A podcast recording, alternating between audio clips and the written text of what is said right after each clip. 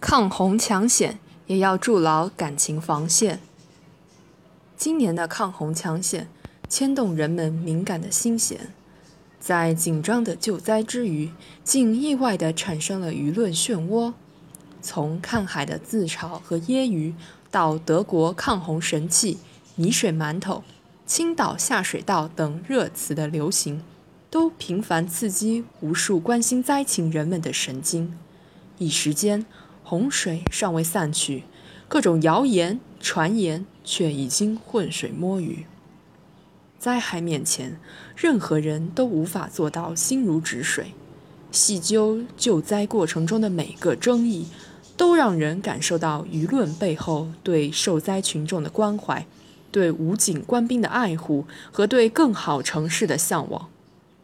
尽管泥水馒头已被证伪。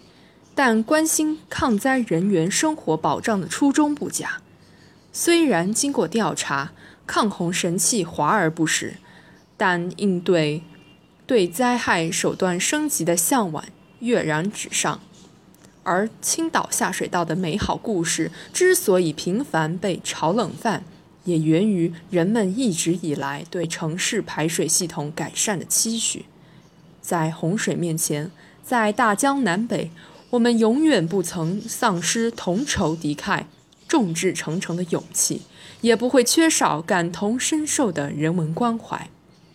然而，事情往往关关己则乱，情感需要宣泄，但同样也需要防线。没有经过思考或事实支撑的情感，在盲目的宣泄中，容易伤害那些最不该伤害的人。日夜奋斗在一线的武警官兵和受灾群众，此时此刻，相比于舆论的喧哗，让关怀的情感和支援的心思，通过合适的渠道传递给他们，才是对他们付出最大的尊重。其实，这些舆论漩涡的出现，根源在于我们对自己的不自信。国外的月亮有阴晴，我们同样也有圆缺。没有必要刻意美化，也没有动机根本否定。我们一直在进步，也坦诚面对不足。据前方一线记者亲身经历，目前水文、国土部门对洪水水位的预测和监测相差无几，摄像、遥感等采集的数据实时同步到省级部门。但是，有的大堤维护依然以人力为主。有的山区县隐患点太多，顾及不暇；有的城市排水不畅，这些灾害中暴露出的问题，才是舆论应当关注的焦点和努力的方向。情感的积蓄不难，但宣泄不易。